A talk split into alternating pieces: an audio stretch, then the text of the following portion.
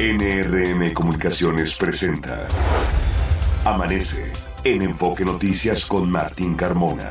Cuando empieza el día.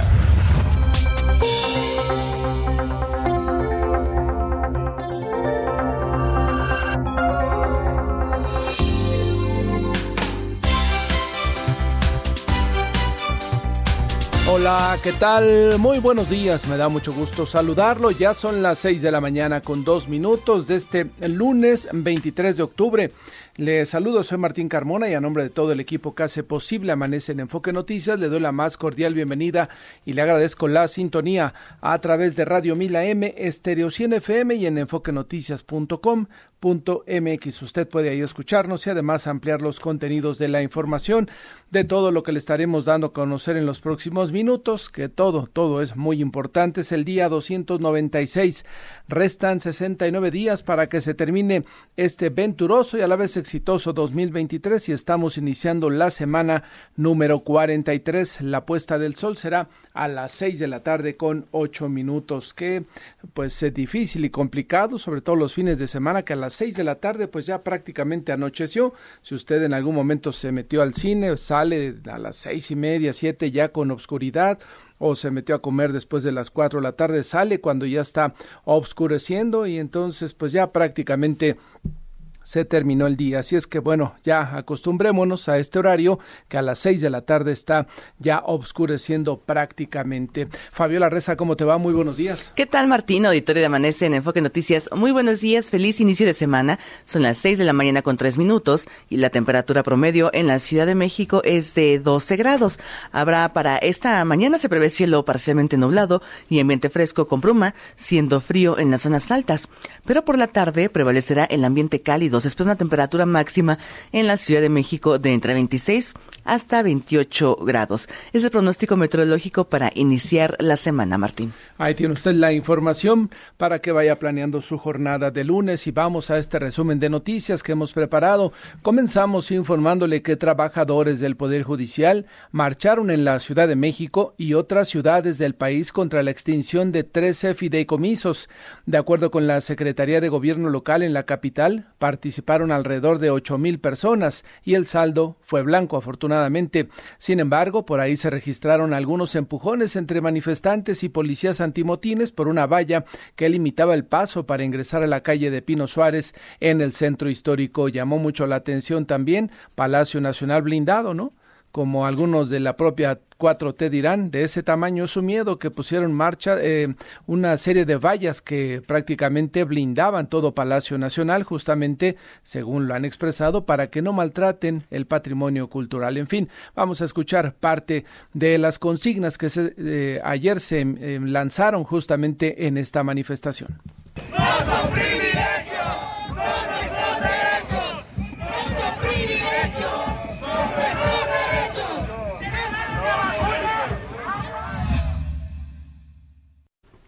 Y ayer se realizó una manifestación a favor de Palestina y en contra del genocidio de Israel, del Ángel de Independencia al Monumento a la Revolución.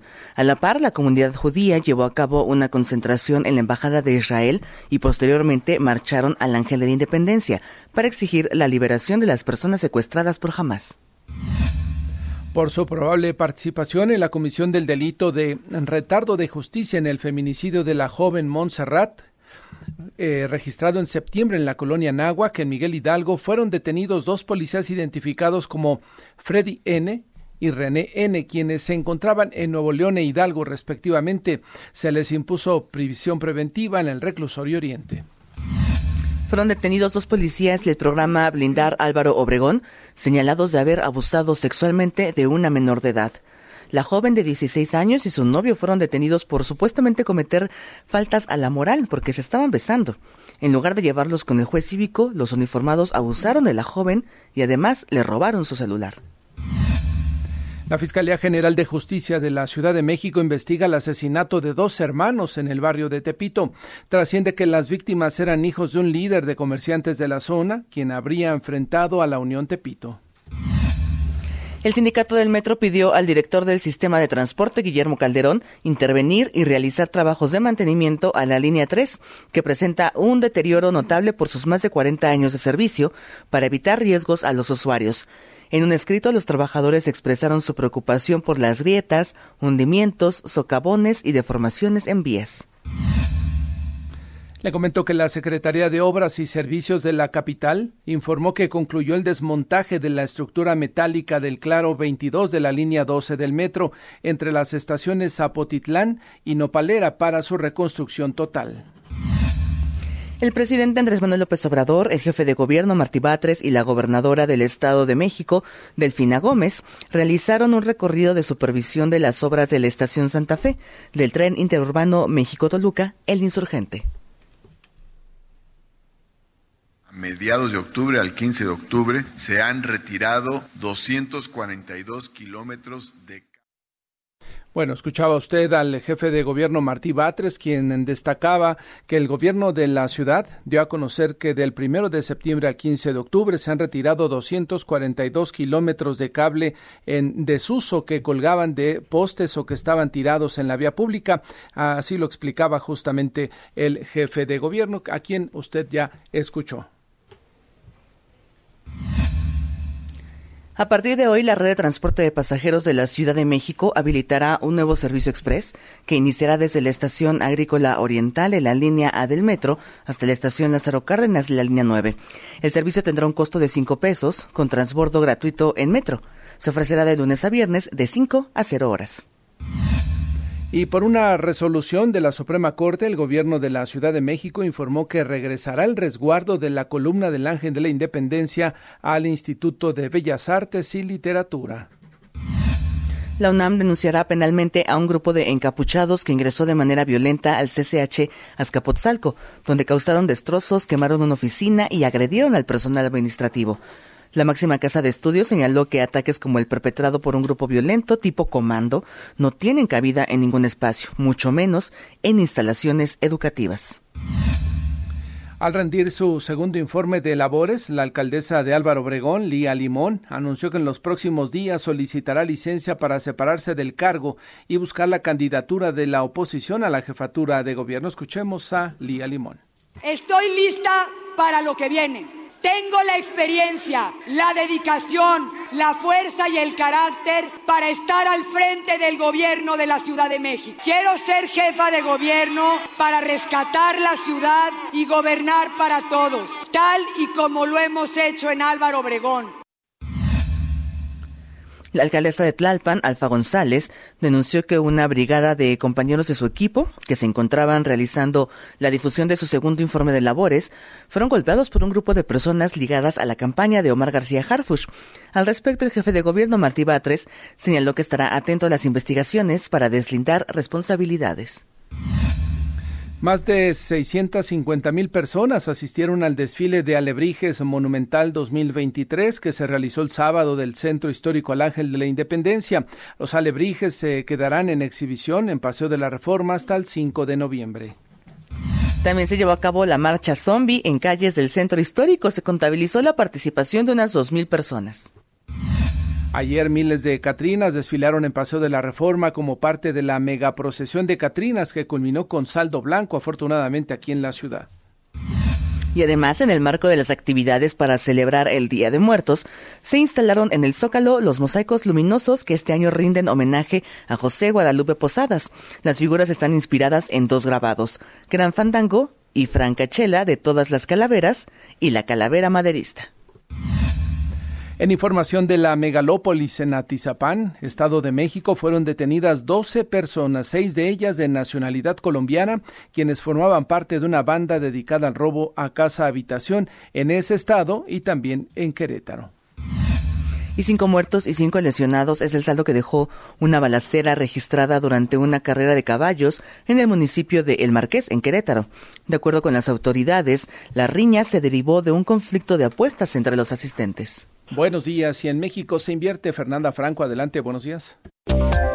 Buenos días, Martín, auditorio de Amanece en Enfoque Noticias. Estas son las inversiones más recientes en México.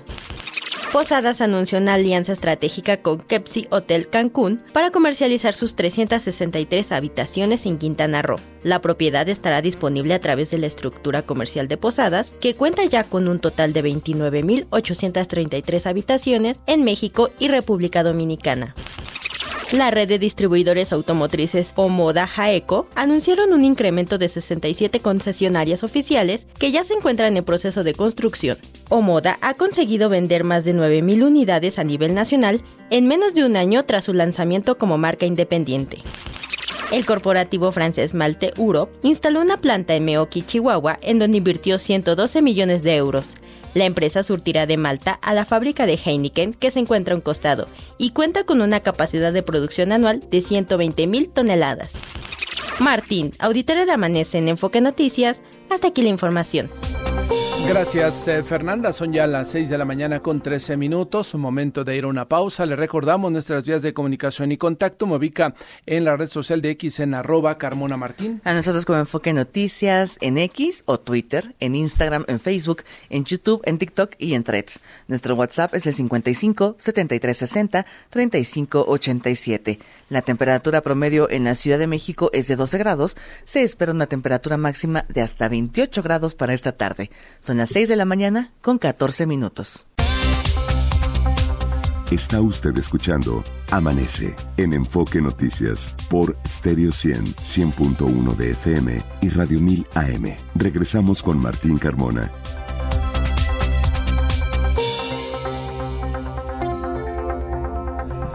Son ya las 6 de la mañana con 18 minutos. Atención con esta información que nos presenta nuestra compañera Natalia Estrada y es que la línea 3 del metro presenta daños estructurales de acuerdo con documentos en Poder de Enfoque Noticias desde el año 2022. Adelante Natalia Estrada, buenos días. Próximo arribo a la estación Potrero.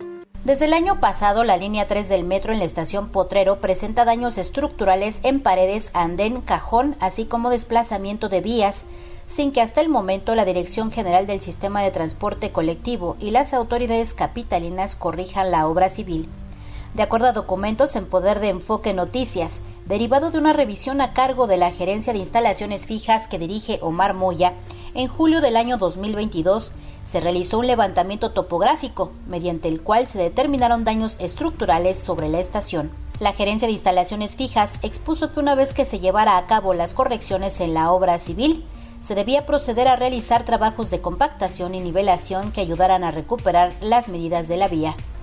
Derivado del levantamiento topográfico del año 2022, la Gerencia de Obras y Mantenimiento del Metro respondió que para la solución a los daños estructurales en la estación Potrero se asignaría presupuesto dentro del programa operativo anual de este año. Tras más de dos meses de buscar a la dirección del metro para que respondiera a enfoque sobre dichos documentos, finalmente lo hizo el pasado sábado. En una tarjeta informativa señaló que tiene conocimiento de la problemática de hundimientos en el tramo superficial Potrero Indios Verdes y que actualmente está en proceso la asignación de un contrato para resolver de manera inmediata la problemática de la estación Potrero. No obstante, será, de acuerdo a la respuesta del metro a enfoque, hasta el año próximo cuando se propone realizar la intervención mayor en todo el tramo superficial de la línea 3, desde la transición La Raza Potrero hasta la estación Indios Verdes, incluyendo tramos de maniobras y la zona de vías en los talleres de Ticomán. Fue en julio de este año cuando a través de redes sociales usuarios denunciaron movimientos inusuales en el tramo que va de la estación Potrero a Deportivo 18 de marzo de la línea 3. Sin embargo, el sistema de transporte colectivo Metro aseguró que luego de una revisión exhaustiva, la situación no correspondía al servicio que actualmente se ofrece en dicho trayecto encontrando la operación sin ninguna afectación. Pese a esta explicación dada por la dirección del metro, el líder sindical del mismo, Fernando Espino, coincidió en que hay deformación en el cajón y en los elementos de la vía, el riel, la batra guía y aisladores e inclusive existen socavones muy notorios, lo que ha generado distintos problemas en la operación de trenes y en la ejecución de los trabajos del mantenimiento correctivo que tiene a su cargo el personal de vías poniendo en riesgo a los usuarios. En un comunicado emitido este fin de semana agregó que en la interestación Potrero Deportivo 18 de marzo se tienen identificadas deformaciones en la pista de rodamiento lo cual provoca bamboleo durante la circulación de trenes, y en la interestación Indios Verdes cercano a los talleres de Ticomán, y que de manera constante se presentan fallas en los aparatos de vía al realizar la maniobra de entrada y salida de trenes. Una fuente cercana a la Subdirección de Mantenimiento del Metro, conocedora de dichos estudios, dijo a Enfoque que pese a que se cuenta con los recursos hasta el momento, las obras necesarias para garantizar la seguridad de usuarios y trabajadores no se han llevado a cabo a pesar de los daños estructurales que podrían provocar un descarrilamiento de trenes. Fue el 7 de enero de este año cuando se registró un choque de trenes entre las estaciones Potrero y La Raza de la línea 3 del metro, provocando la muerte de una joven. De acuerdo a las autoridades capitalinas, el evento fue a causa de un corte de cables de forma dolosa y por conducción negligente según la Fiscalía General de Justicia de la capital. Pese a ello, esta línea, la 3, en específico la estación Potrero, sigue presentando irregularidades que hasta el momento no han sido atendidas por las autoridades correspondientes. Para Enfoque Noticias, Natalia Estrada. Próximo arribo a la estación Potrero. Pues con esta información podemos concluir, Natalia Estrada, amigos de Enfoque Noticias, que son cuatro las líneas que por ahora sabemos que requieren de una intervención importante en materia de reestructuración. La línea 1, que ya está a la mitad de la línea en obra y que falta que se inaugure que se ponga en marcha los trabajos de la segunda parte. La línea 3, que ahora nos está señalando Natalia, tiene esta problemática ya pues eh, confirmada por el personal del metro, que a su vez contrató especialistas, aceptado también por la autoridad del metro, pero no se tienen los plazos ni los tiempos todavía de cuándo intervendrán.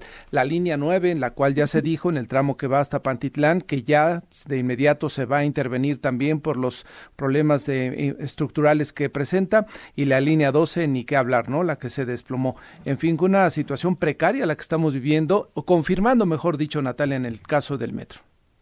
Así es, Martín, pues ya está ahí la advertencia eh, de los trabajadores del metro sobre esta línea, la línea 3, que pues presenta, como ya pudimos escuchar en la nota informativa, varios eh, pues elementos que preocupan a los trabajadores, sobre todo por el riesgo eh, en los que se pone a, usuarios y también pues a los mismos trabajadores. Cabe destacar, Martín, el pasado 4 de abril, cuando el metro publicó también en la Gaceta de la Ciudad de México una licitación con la que buscaba que una empresa realizara precisamente un estudio de suelo y de accidentes geológicos en el tramo superficial de esta línea, sin embargo, pues hasta ahora esta licitación, Martín, no se ha llevado a cabo. Según la Gaceta, las empresas interesadas en llevar a cabo este estudio tenían hasta el 11 de abril para manifestar su interés.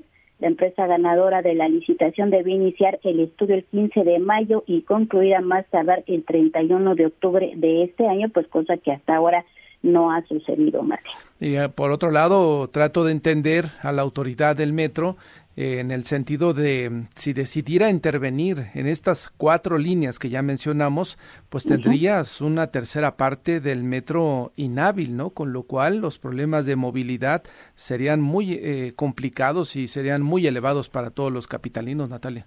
Es correcto, Martín, pues también de esta línea 1 que está en proceso de renovación, también las autoridades capitalinas quedaron muy formales de que a finales de octubre se abriría la línea pues para poder iniciar los trabajos en la línea 9 que también requieren.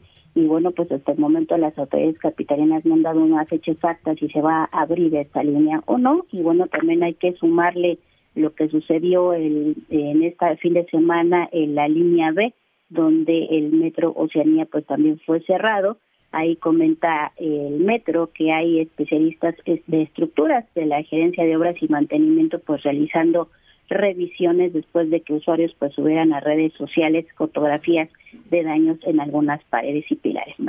Pues seguiremos atentos al tema. Natalia, gracias por la información y reiterarle al auditorio todos los detalles de esta eh, se encuentran en, en nuestro sitio de internet pendientes. Buenos días. Buenos días, ahí tiene usted toda la información y seguiremos, seguiremos porque desafortunadamente a esta administración del metro pues le toca pagar todos los platos rotos que no se atendieron en su momento durante las anteriores administraciones, ¿no? Ya se ha señalado por activa y pasiva que lo que hoy vive el metro son las consecuencias de no haber invertido en mantenimiento durante tantos años y hoy pues tenemos este transporte tan deficiente y con tantos problemas estructurales. Seguiremos atentos a este tema. Son ya las seis de la mañana con 26 minutos. Vamos ahora hasta Querétaro. Paulina Rosales, cuéntanos esta situación que se vivió el fin de semana ya. Cuéntanos adelante. Hola, muy buenos días, Martín y auditorio de Enfoque Noticias. Pues así es, el domingo por la tarde ocurrió un hecho pues lamentable aquí en el estado de Querétaro debido a que se dio el asesinato de cinco personas, cinco personas perdieron la vida durante una riña que se llevaba a cabo en un establecimiento eh, pues dedicado a estas apuestas clandestinas de caballos. Estos hechos ocurrieron en la comunidad de Santa María Begoña, ubicada en el municipio del Márquez, un municipio metropolitano. Y bueno, por la tarde la Secretaría Municipal de Seguridad Pública de este municipio confirmaba el deceso de cinco personas por proyectil de arma de fuego. Sin embargo, también confirmaron que cinco personas más resultarían lesionadas en esta riña y que ya están siendo atendidas en un hospital. Una de esas personas que había que resultó lesionada en esta riña, pues se trataría de una mujer que actualmente pues está bajo el estatus de detenida. Hasta el momento es la única eh, pues detención que se ha confirmado. Sin embargo, las autoridades han señalado pues que se siguen a cabo las investigaciones para dar con los posibles responsables. Y bueno, hasta aquí el reporte de lo que ocurrió. Estaremos al pendiente de mayor información sobre todo cómo es que se desata esta riña y pues, cuántas personas más estarían eh, como en esta calidad de detenidas. Claro, estaremos atentos entonces. Eh, gracias, Paulina. Gracias a ustedes, buen día. Buenos días y vámonos contigo, Noemí Cruz. Más información metropolitana, adelante. Martín, auditorio de Amanece en Enfoque Noticias, buenos días.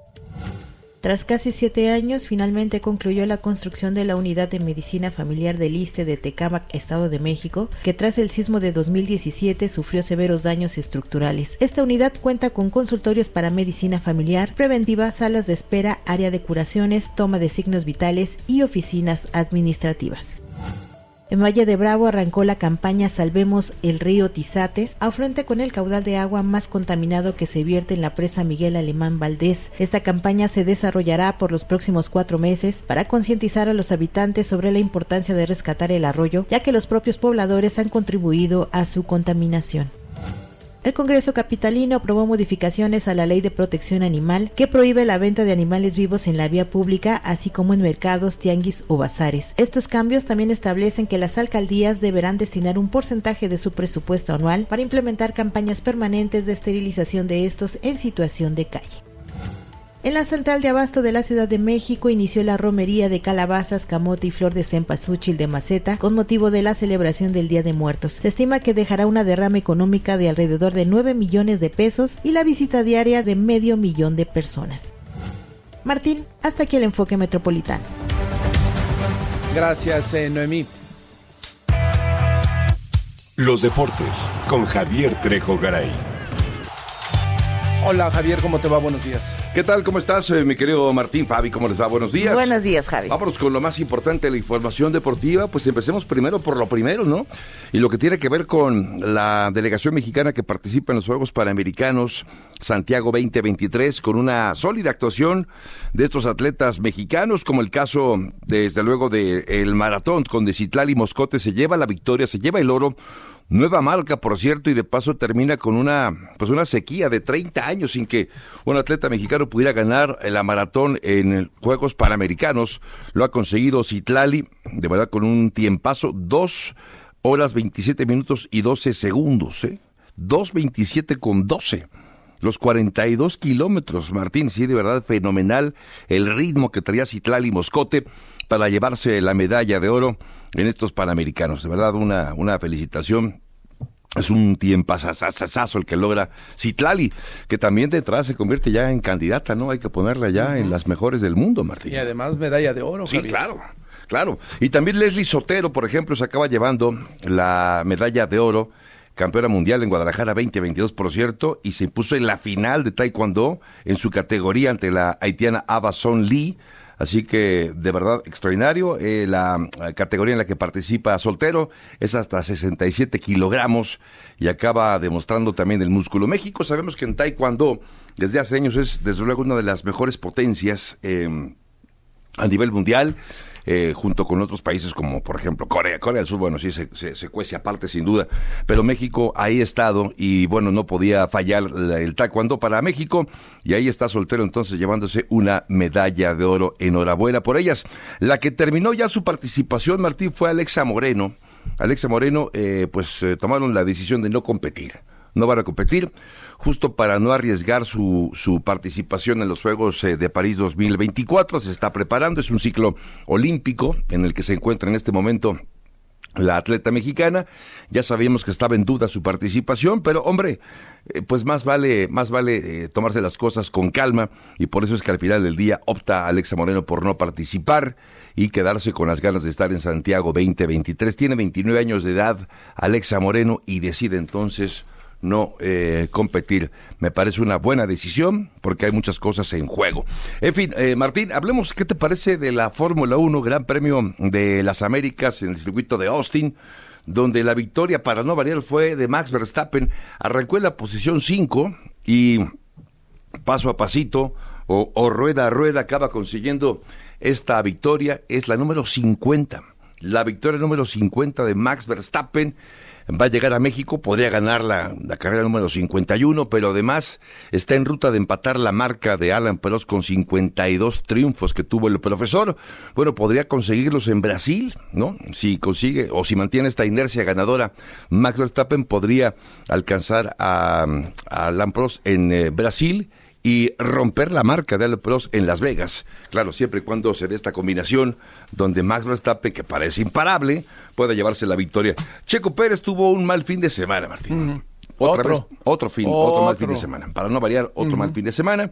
Eh, sumó puntos, eso sí, en la carrera sprint, pero Luis Hamilton terminó por delante de él. Digamos que Luis Hamilton terminando por delante de Checo, le alcanzó a arrebatar cuatro puntos, es decir, le recortó de los 30 los con los que llegó a esta carrera, a este, a este fin de semana, bueno, pues eh, perdió cuatro Checo con respecto a Luis Hamilton, estaba con 26. Eso fue el corte de caja hasta el día sábado. Ayer se lleva a cabo la carrera principal y la victoria, decíamos, fue para Max Verstappen. Segundo lugar para Luis Hamilton, que tuvo un carrerón. Arrancó también por delante Checo, y termina segundo. De verdad que el auto de, de, Mercedes está a un gran nivel.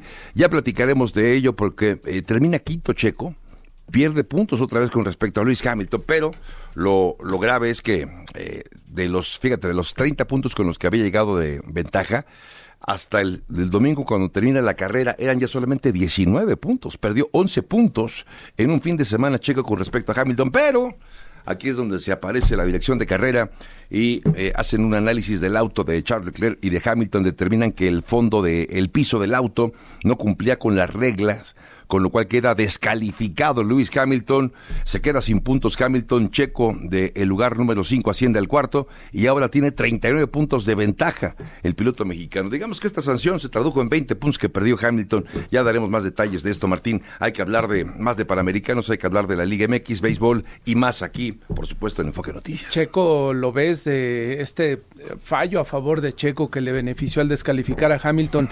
¿Pudiera, no sé, motivarlo, Javier? para que el fin de semana lo veamos acá diferente? Espero que sí, que el, apapacho, aunque, estuvo en casa prácticamente en Austin, ¿eh? la verdad la cantidad de muestras de cariño que recibió Checo en Austin fue espectacular.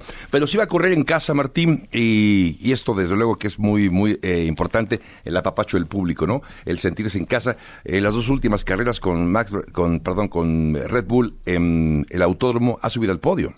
Vamos a ver si puede subir al podio también en, el tercer año, ¿no? Sí, exacto. Ojalá, ojalá que le vaya bien al piloto mexicano. Y ya darás cuenta del fútbol mexicano, donde los incapaces Pumas pudieron derrotar a Rayados, que venían con un medio equipo lesionado.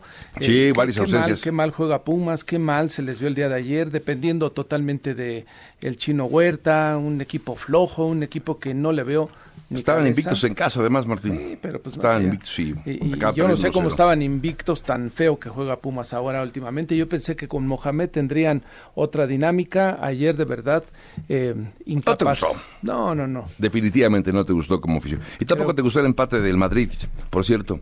Con lo cual, Barcelona se acerca un punto, ¿eh? Y viene el clásico. Cerrándose allá. Gracias, Gracias Javier. Son ya las 6 de la mañana con 36 minutos. Continuamos con más información y saludo en la línea telefónica al maestro Jorge Carlos Negrete, el es presidente de la Fundación por el Rescate y Recuperación del Paisaje Urbano. ¿Cómo está, maestro? Muy buenos días. Muy bien, muy buenos días, Martín. Gracias por estar esta mañana. Entiendo que van a presentar un estudio sobre la problemática que genera el uso de los acuerdos de viabilidad en la Ciudad de México, es decir, las propias autoridades definen a quiénes le, dan los permisos, cómo y en qué plazos, pero en tiempo electoral, casualmente, maestro. Así es, además no queda nada claro cómo van a ser lo que yo siempre he llamado el tipo de cambio, ¿no? De que quitaron anuncios espectaculares de las azoteas y dieron estos acuerdos de viabilidad, pero nunca dijeron que cuántos anuncios espectaculares iban a quitarse por un muro, por ejemplo, que es mucho más grande, o si les iban a dar mobiliario urbano, o si les iban a dar vallas, o si les iban a dar qué espacios les iban a dar y cuántos espacios realmente se iban a, retirar de, de la Ciudad de México y no queda absolutamente claro qué es lo que se va a utilizar en estos este, acuerdos de viabilidad el día de hoy. Todo, eso queda a la discrecionalidad del funcionario en turno, que es el secretario de obras, ¿no? No, perdón. De, de, Sedubi. Así es. Titular de Sedubi. Así. Y más ahora, como estamos viendo estas este, campañas este, electorales raras que están tan anticipadas, que estamos viendo enorme cantidad de propaganda electoral por todos lados, ¿no? también con una afectación muy importante a todo lo que tiene que ver con el paisaje urbano. Correcto. E, ¿Esto qué daría pauta eh, o, qué, en qué situación deja la publicidad exterior? Pues deja en una situación muy grave a la Ciudad de México porque la idea de retirar estos 1.200 años espectaculares de las azoteas era precisamente liberar estos espacios, esta presión que tienen este, sobre la Ciudad de México y pareciera que lo único que quieren hacer es que esos 1.200 espacios de arriba los pasen a un desorden mucho mayor, a este nivel de calle, como le llamamos nosotros, sobresaturando una ciudad que ya está saturada de espacios publicitarios y que va a generar pues, muchos más problemas de los que tenemos el día de hoy. De estos 1.200, ¿cuántos siguen todavía? Nos daba un dato justamente la vez anterior que conversamos, poquito menos de la mitad, ¿no? No queda claro. Según Sedu ya retiraron más de 900, cerca de 1000, pero después hubo una solicitud de información que se realizó por un periódico. Les dijeron que habían retirado realmente 800. Entonces no queda realmente claro cuál es la cantidad exacta de anuncios espectaculares que se retiraron de, de las azoteas, cuántos quedan pendientes de retiro. Este, parte de esa es la problemática que tenemos el día, el día de hoy de saber realmente cuál es el porcentaje de los retiros, qué va a pasar con los que se han quedado todavía, que los vemos en las azoteas, se van a retirar, no se van a retirar, qué va a hacer la autoridad, las empresas que no terminaron de retirar, les van a dar licencias o cómo, van a utilizar estos acuerdos de viabilidad este, en el futuro. Y, y eso no queda claro en la ley, ¿verdad? En la última que emitieron. La ley dice que se tienen que otorgar licencias y que tienen que retirar las empresas de publicidad sus este sus catálogos completos y que entonces se les van a dar estas licencias. No habla de los acuerdos de viabilidad. Esa es una figura que se inventaron ellos realmente en algún momento. Pero a las licencias y los permisos se los darían para quienes quiten los espectaculares ilegales siempre y cuando cumplieran determinados plazos, ¿no? Y esos plazos es correcto. ya pasaron, ya se cumplieron ya se pasaron los plazos, entonces tendríamos que ver las empresas que no terminaron de este de, quitar sus anuncios, les van a dar uno porque la ley dice que les darán preferencia a los que ya terminaron.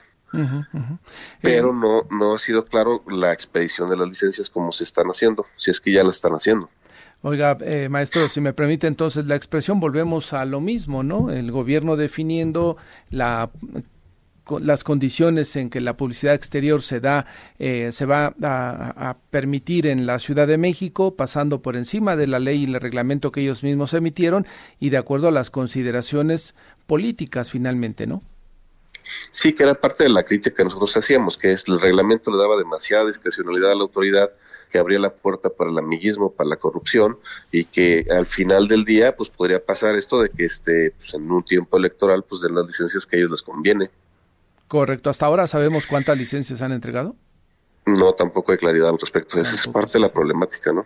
Correcto. Pues seguiremos atentos. ¿Y qué le parece la Ciudad de México? Ustedes que se encargan y justamente de pues eh, cuidar el entorno urbano y que tenga buena imagen la ciudad con estas campañas, no campañas que están pues desde hace ya varias semanas por todas las calles de la Ciudad de México. Nos preocupa mucho porque de todas maneras los periodos electorales generan una gran cantidad de toneladas de basura electoral alrededor de 10 mil toneladas, y nunca habíamos visto que los procesos internos de los partidos generaran este, este tipo de campañas, pero al final del día son campañas, vemos mantas, vemos este pendones, vemos pintas, vemos por todos lados, estamos viendo no solamente de aquellos que quieren ser candidatos, sino de los informes de gobierno de las alcaldías, de los diputados, porque quieren, unos quieren reelegirse y otros quieren tener otro tipo de, de puesto, y esto es antes incluso de las precampañas, entonces estamos hablando que se va a multiplicar esta basura electoral prácticamente por dos, ¿no? Si, porque tenemos el, el mismo espacio ya ocupado con pósters de todo, de todo tipo. Entonces, teníamos 10 mil toneladas de basura en un proceso normal, ahora vamos a tener 20 mil toneladas de basura este, en este tipo de procesos electorales y eso es una problemática este, ecológica importante. Totalmente de acuerdo. Pues seguiremos atentos, maestro Jorge Carlos Negrete. Gracias por estar esta mañana y pendientes del estudio. Igualmente, gracias a ustedes, Martín. Hasta luego. Saludos, que le va muy bien, maestro Jorge Carlos Negrete, presidente de la Fundación por el Rescate y Recuperación del Paisaje Urbano. Mañana dará los detalles justamente de este análisis. Ya nos adelantó algunos, no se tiene claridad en cuanto a las licencias y permisos que han dado, no se tiene claridad si son 300 o 400 los eh, espectaculares ilegales que aún permanecen en, las azoteas y la posibilidad, ya sabe usted, de estos arreglos en lo oscurito, ¿no? Que quede a discrecionalidad del funcionario decirle te voy a dar tal o cual permiso, pero siempre y cuando permitas que en algún momento nuestros candidatos se anuncien en tus espectaculares. Así, desafortunadamente, han funcionado durante tantos años aquí en la Ciudad de México este tipo de empresas y así van a seguir funcionando lamentablemente. 6 de la mañana, 43 minutos, pausa, regresamos. Las finanzas con Martín Carmona. ¿Y por qué es importante que haga usted aportaciones voluntarias a su pensión para el futuro? Y ya le hemos insistido en que a través de la página de la CONSAR y de su Afore también se pueden hacer las proyecciones de cómo le irá una vez que usted termine su vida laboral. Por lo pronto ahora le digo, eh, si usted aumenta eh, su eh, retiro, dinero de manera voluntaria, aporta de manera voluntaria su pensión, podrá aumentar y tener una seguridad financiera en el futuro. El tema 2, revise las regulaciones para ver cómo podrá reducir impuestos porque también puede obtener beneficios fiscales con el ahorro voluntario. Además, cuenta con flexibilidad y control puede ajustar sus aportaciones en cualquier momento. Si de, de repente le cae un bono en su trabajo, tiene algún ingreso adicional, puede optar por mm, depositar la mitad de ese bono o el bono total al día siguiente o perdón, en, meses posteriores requiere de algo de liquidez, puede incluso hacer el retiro porque se permite em, eh, sacar parte de lo que usted eh, hizo como aportación voluntaria. También, ¿qué le va a beneficiar el tener un una meta de ahorro definida hacia el futuro, eh, pues se disciplina en cuanto a sus gastos, ya que, por ejemplo, para eh, aportar alguna cantidad adicional a su aforo, usted puede de alguna manera en la semana, en lugar de tomarse tres cafés, perdón, en lugar de tomarse cinco, tómese tres, ¿no? Y si en algún momento pues va a salir de vacaciones, se puede también disponer de ese recurso para planear sus vacaciones en el futuro. Así es que son varias las ventajas que se tienen al momento de hacer aportaciones voluntarias. La más importante que al final de su vida laboral usted podrá tener una mejor tranquilidad en cuanto al retiro. Son ya las 6 de la mañana con 49 minutos. El viernes pasado hablamos de esta, este anuncio que hicieron algunas empresas que afortunadamente ya han retirado de bloquear los teléfonos que no fueran comprados en territorio nacional. Recibimos varias llamadas a propósito de ese tema y decidimos buscar al subprocurador de telecomunicaciones de la Profeco, Pedro Rangel Magdaleno. ¿Cómo está, subprocurador? Buenos días. Hola, ¿cómo estás, Martín? Buenos días. Te saludo con gusto a ti y a toda la audiencia de Enfoque Noticias. Muy agradecidos por este espacio. Al contrario, y creo que hubo buena respuesta de parte de las empresas quienes decidieron mm, quitar este tema de los bloqueos y sentarse a discutir el tema con ustedes y con el IFT. Mm, por supuesto, mira, nada más para recapitular un poco los hechos. Sí. Eh, de la semana pasada eh, se consiguió un importante triunfo que fue de los consumidores para los consumidores, el cual se vio reflejado en este, en este llamado conjunto por parte de la Profeco y el IFT. El llamado fue, fue contundente y estableció dos puntos muy claros. En primer lugar, suspender de forma inmediata esas medidas unilaterales de bloqueo que, que habían comenzado a implementar y en segundo lugar convocar a los actores involucrados a participar en un grupo de trabajo en el que, y esto es importante subrayarlo, anteponiendo siempre los derechos de los consumidores, se analicen las medidas, acciones que contribuyan a, atender los retos regulatorios, técnicos, comerciales que presentan estas importaciones paralelas. Exactamente. ¿Cuáles empresas o cuántas empresas hasta ahora decidieron terminar con los bloqueos? Eh, mira, las empresas que, que, lo, que lo habían implementado, eh, eh, comenzado a implementar ZTE, Motorola y Samsung, y por, por su parte Oppo y, Xiaomi comenzaban a alertar a través de mensajes a los consumidores que, que sus equipos podían provenir del denominado mercado gris. Eh, sin embargo, como, como se mencionó en el, en el comunicado, pues esta esta acción atentaba eh, directamente a los derechos de los consumidores y, si me permites, por lo menos podríamos decir en por lo menos en cuatro sentidos. Eh, en primer lugar, eh, esta medida que implementaron afectaba el derecho a la propiedad. Sabemos que, el artículo 16 constitucional nos establece que, que, nadie puede ser molestado en su persona, familia, domicilio, papeles o posesiones. Aquí incluyen por supuesto los celulares, eh, sino a través de la autoridad competente y además que esté fundada y motivada. Entonces, en este caso, bloquear los celulares era una afectación directa al derecho a la propiedad, también porque afectaba el derecho a la conectividad. Está claro, finalmente el objetivo constitucional es la inclusión digital, integrar a la población a, la sociedad de la información, del conocimiento eh, y no desconectarlos. En tercer lugar, esta medida también afectaba a la competencia económica ya que este bloqueo de los teléfonos eh, podía dar paso a, la creación de nuevos monopolios y finalmente porque esta medida afectaba a las personas, afectaba más a las personas con, con, menores ingresos. Entonces, por estos motivos, como órganos reguladores, fue, esto fue importante, eh, salir en una misma postura, bajo la posición no únicamente como órganos reguladores en lo particular, sino como la posición del Estado mexicano. Esto que se está haciendo es indebido y se tiene que detener de manera inmediata. Em, ustedes los llamaron a sentarse a una mesa de diálogo, lo cual de, eh, las propias empresas debieron haberlo hecho antes, ¿no? Convocar a la autoridad sin oiga, tenemos este problema, ¿cómo lo resolvemos? Y no tomar estas medidas unilaterales. Su procurador, ¿cuándo van a comenzar las mesas de diálogo para que em, pues las empresas no vuelvan a caer en esta arbitrariedad de bloquear los teléfonos? en, esta, esta misma semana empiezan las, las reuniones. Correcto. Eh, eh, nosotros, cuando sacamos este comunicado, la citamos, eh, también se les dijo, lo tienen que suspender de inmediato. Y comienzan, comenzamos esta, esta semana y, hay que dejarlo muy claro. El primer objetivo de este grupo de trabajo será identificar las reformas necesarias en las normas y en las leyes respectivas para dejar de forma explícita que por ningún motivo están permitidos este tipo de bloqueos y así asegurarnos que no se repita un intento de esta naturaleza. Si alguien de los usuarios todavía tiene algún problema con la funcionalidad de su teléfono, puede recurrir con ustedes y con el IFT. Eh, por supuesto, de hecho esta semana vamos a sacar un, comunicado que va a ir en ese sentido, porque efectivamente eh, las, las empresas respondieron eh, inmediatamente a través de, de comunicados de sus propios comunicados institucionales diciendo vamos a suspender de manera inmediata esta, esta medida que implementamos eh, a petición de, este llamado de, Profeco y de IFT, sin embargo nos tenemos que asegurar que, esto esté sucediendo.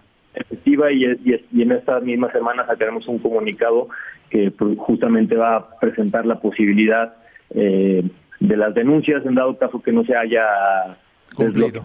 para hacer medidas contundentes. Muy bien, su procurador, le agradezco que haya conversado con el auditorio, bien por el trabajo que hicieron en esta ocasión. Gracias a ti, Martín, que tengas un buen día y saludos a toda tu audiencia. Que le vaya muy bien. Y saludo ya a Salvador Guerrero Chiprés, presidente del Consejo Ciudadano de esta capital. ¿Cómo está Salvador? Muy buenos días. Buenos días, buena semana Martina, tus órdenes como siempre. Igualmente Salvador, hoy cuál es el tema? Bueno, básicamente, como tú sabes, el Consejo Ciudadano promueve seguridad y justicia y particularmente la erradicación de la impunidad. Entonces realizamos acompañamientos al Ministerio Público para que las personas puedan reivindicar su derecho ante la autoridad y se despliegue el aparato de pues de procuración de justicia, lo cual a veces nos da flojera, pensamos que no es útil, pensamos que no nos van a hacer caso.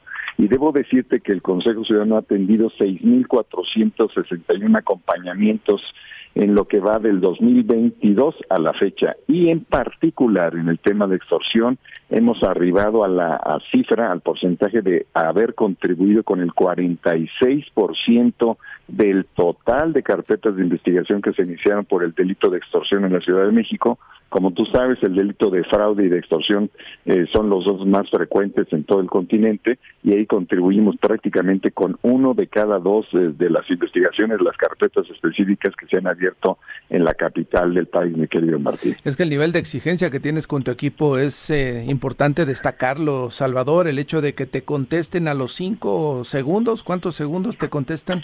Así es. Y, y, eso pues, pues, anima a la gente y si tienes tu respuesta cuando tienes un problema, yo creo que esa es la vía que se, se implementa, implementa en otras partes de la aplicación de justicia en la capital, habremos de dar un paso importante. Así es, yo creo que en eso es fundamental la cooperación que hemos tenido y colaboración con la Fiscalía General de Justicia, que encabeza Cristina Godoy, así como con la Secretaría de Seguridad Ciudadana y el gabinete que encabeza el jefe de gobierno. En tema de violencia familiar, que es el segundo más importante, estamos contribuyendo con el 17.5% de las atenciones totales de esa materia. Y te comento que en general, pues las concentraciones siguen favorables a ciertas alcaldías y otras no. Unas, las que van más, digamos, con menos reportes son Magdalena Contreras, Coajimalpa, Milpalta y las que tienes más número de, pues también por la concentración y la cantidad de población flotante, pues son Cuauhtémoc, Gustavo Amadero e Iztapalapa. Entonces ahí les decimos a toda la población que estamos en colaboración con la Secretaría, con la Fiscalía y en el teléfono 55 55 33 55 33, mi querido Martín. Ya está, Salvador, pues creo que hacen un gran trabajo y así los números lo confirman y seguiremos atentos porque además este asunto que destacabas de la extorsión no termina de frenar y entiendo que cada vez son más las personas, ya no solamente los jóvenes o los adultos mayores los que caen, sino ahora hasta niños entiendo que también han sido afectados en su patrimonio. Así es, y también el tema de fraude, que el tema de fraude tiene de pronto un crecimiento dos o tres veces superior al de la extorsión. Fraude es básicamente el engaño y más aún con el tema de inteligencia artificial que está comenzando a aparecer en los reportes, querido Martín. Seguiremos atentos, Salvador. Gracias por tu conversación. Te mando un abrazo y buena semana a todos y todos. Hasta Igualmente, hasta luego. Todos los lunes a esta hora de la mañana, Salvador Guerrero Chipres. Fabiola, ¿terminamos? La temperatura es de 13 grados. Ya viene Mario González con más información. Deseamos que tenga un excelente inicio de semana. Buenos días.